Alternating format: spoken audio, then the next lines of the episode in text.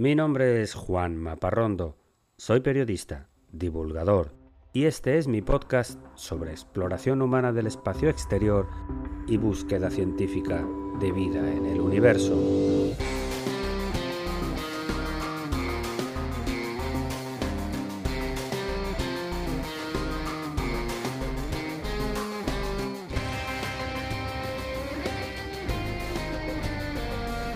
Bienvenidos a El sueño de Laika.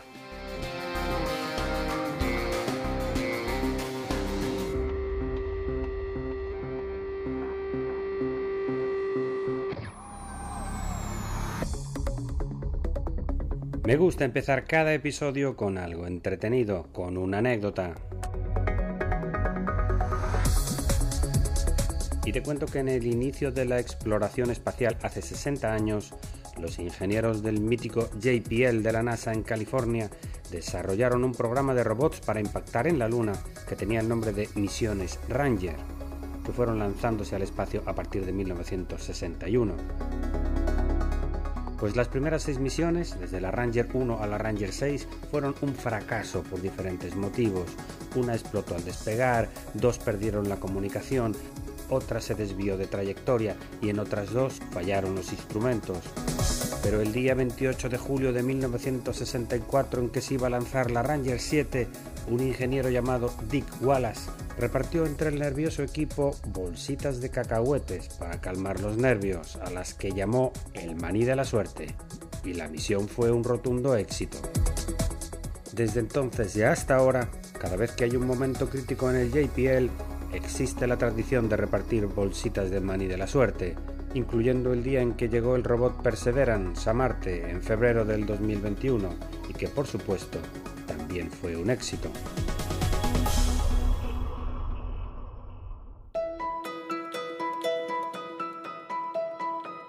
Tiempo ahora para hablar de cultura espacial.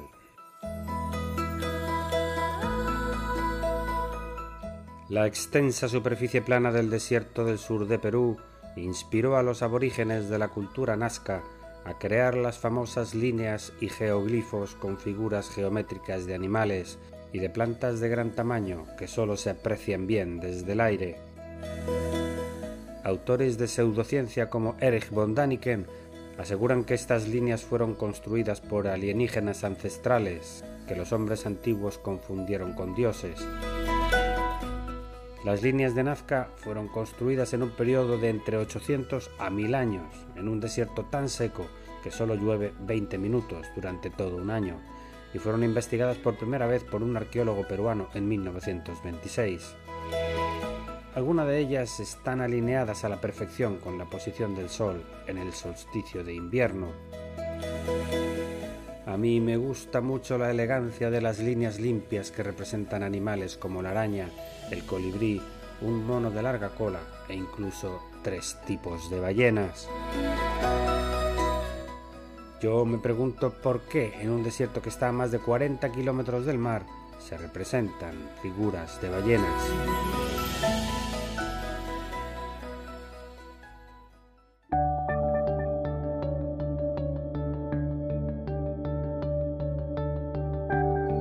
Entramos ahora en la sección principal del episodio de hoy. La sexta y última de la serie que he dedicado sobre el lanzamiento del Artemis 1. Hoy hablamos de los astronautas elegidos para la gloria.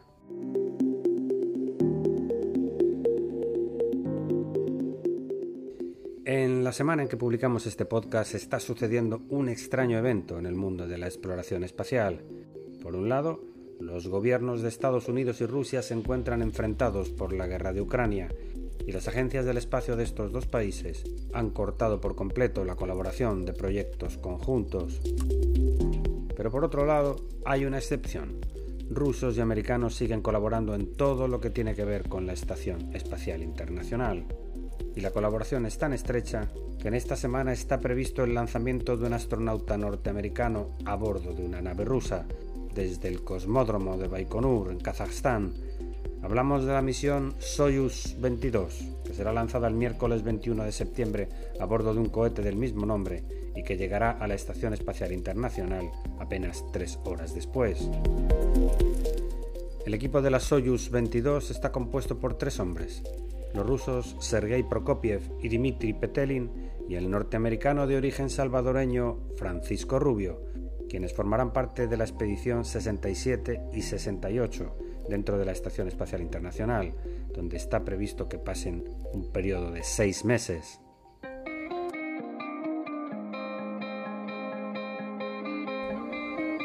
Y Francisco Rubio, más conocido como Frank, es un doctor en medicina de aviación y piloto de helicópteros del Ejército de Tierra de los Estados Unidos, con rango de teniente coronel y con experiencia de combate en Afganistán.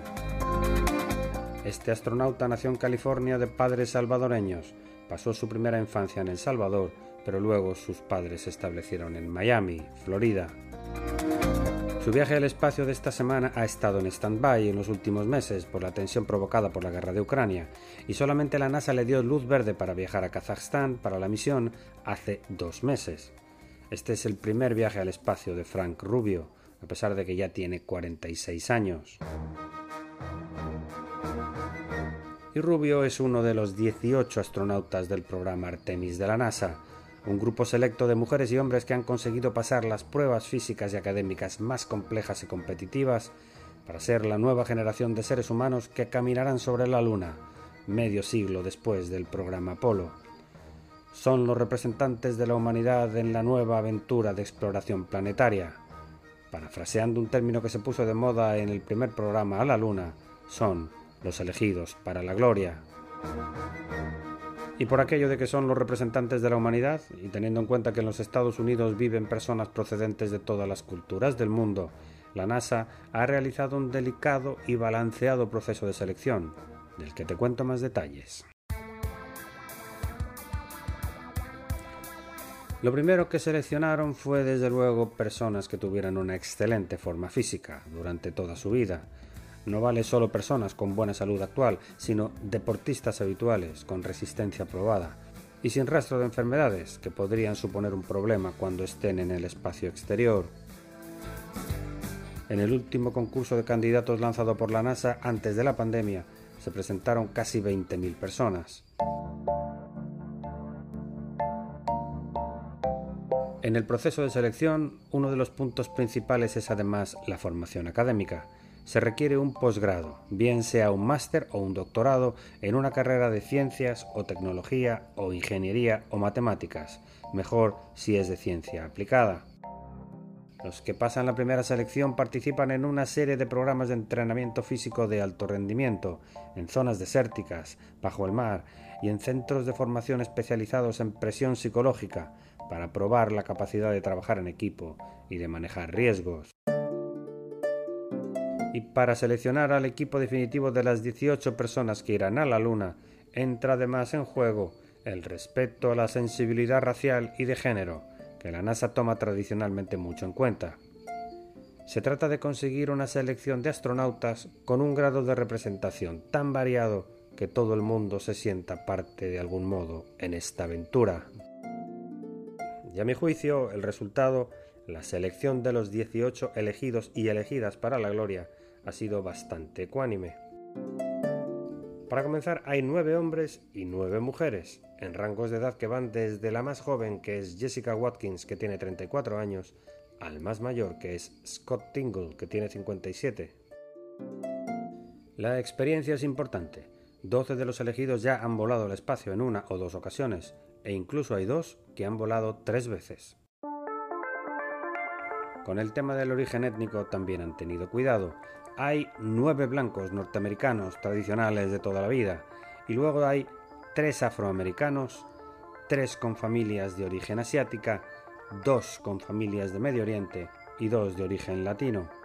El teniente Frank Rubio del que te acabo de hablar y el sargento de marines Joseph Acabá, cuyos padres son de Puerto Rico. El tema del trabajo en equipo bajo estrés, la NASA lo garantiza tradicionalmente con miembros del ejército. De los 18 elegidos, 12 son militares. Muchos son pilotos de combate de la Armada o de la Fuerza Aérea, y hay incluso tres que pertenecen a cuerpos de élite como los Marines o los Navy SEALs. La NASA insiste en dar representación a todo el mundo, como comentaba su administrador, Bill Nelson, en un discurso el pasado mes de marzo en Cabo Cañaveral. Dos años después del Artemis 1, Artemis llevará humanos a la Luna.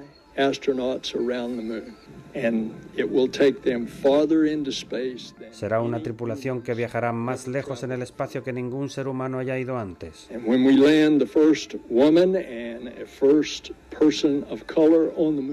Y llevaremos a la primera mujer y a la primera persona de color.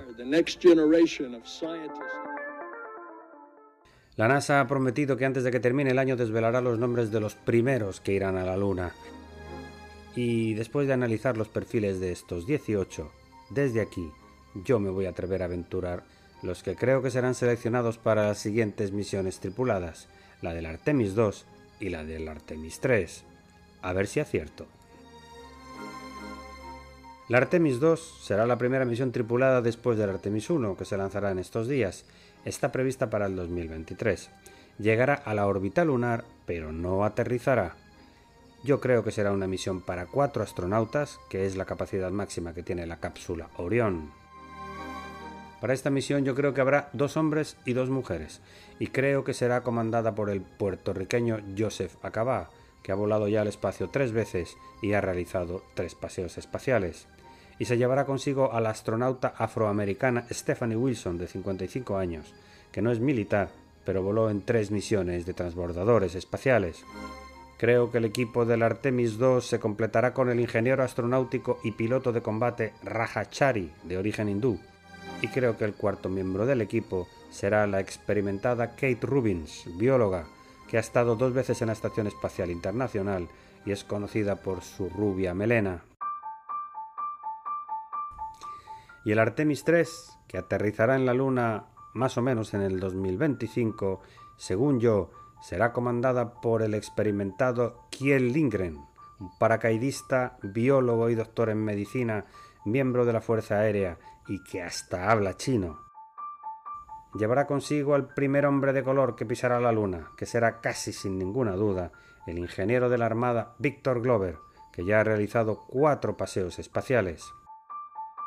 Y desde aquí me atrevo a adivinar que la primera mujer en la Luna será Anne McLean, de 43 años, ingeniera mecánica y oficial del Ejército de Tierra, que ha volado el espacio en dos ocasiones y ha realizado dos paseos espaciales, y que por supuesto se convertirá en una celebridad. Para mí el cuarto componente será otra mujer, la ingeniera Cristina Koch, que no es militar, pero ha realizado hasta la fecha nada menos que seis paseos espaciales en la Estación Internacional. ¿Acertaré? Y con este episodio terminamos la serie consecutiva de seis dedicados al lanzamiento del Artemis 1, que esperemos que pueda ser lanzado finalmente en las primeras semanas del mes de octubre de este 2022.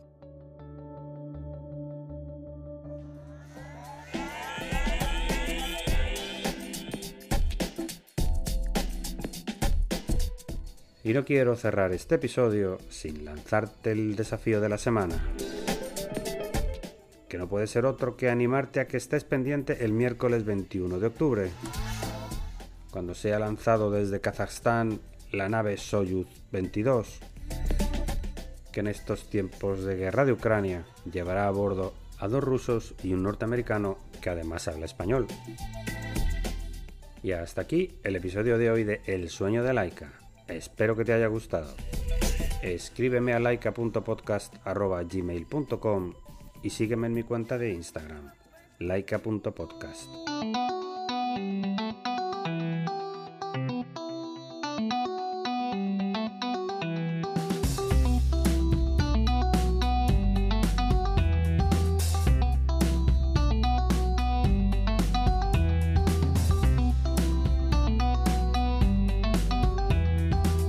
Todos los contenidos de este podcast son materiales originales y están protegidos por leyes de copyright. Todas las músicas y sintonías han sido compradas a sus autores o son de reproducción libre.